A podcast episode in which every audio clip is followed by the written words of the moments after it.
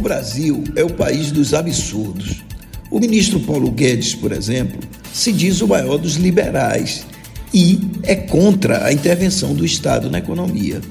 Mas, apesar disso, está avalizando a maior intervenção recente do Estado na economia e aceitando a chamada PEC Kamikaze, que dá benefícios de 50 bilhões a diversas categorias, sem que haja recursos orçamentários para isso.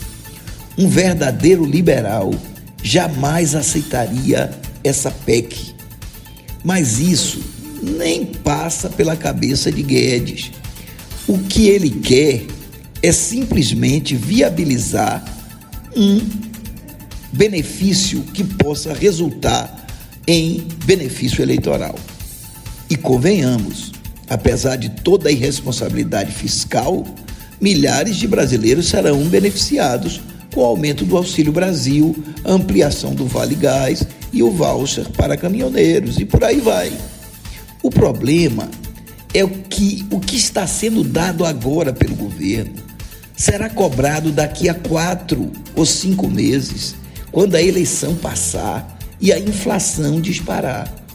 A inflação vai crescer porque, sem recursos para cobrir esses gastos excessivos, o governo vai ter que emitir moeda ou emitir títulos a juros altíssimos, e isso gera inflação. Por mais que o Banco Central aumente os juros, a inflação tende a crescer, porque agora ficou claro que o desequilíbrio das contas públicas é uma política de governo. A cotação do dólar já começou a crescer, apenas como anúncio da PEC, e vai crescer mais quando ela for aprovada.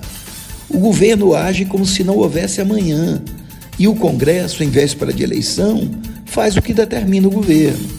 O mais surpreendente é que ainda há quem acredite no liberalismo de Paulo Guedes. Isso porque ele privatizou uma empresa aqui ou fez uma concessão ali. Mas esse liberalismo se esvai quando o governo cria despesas sem ter dinheiro para pagar.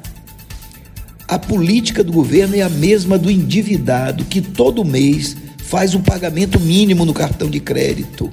Ele sabe que lá na frente a coisa vai estourar.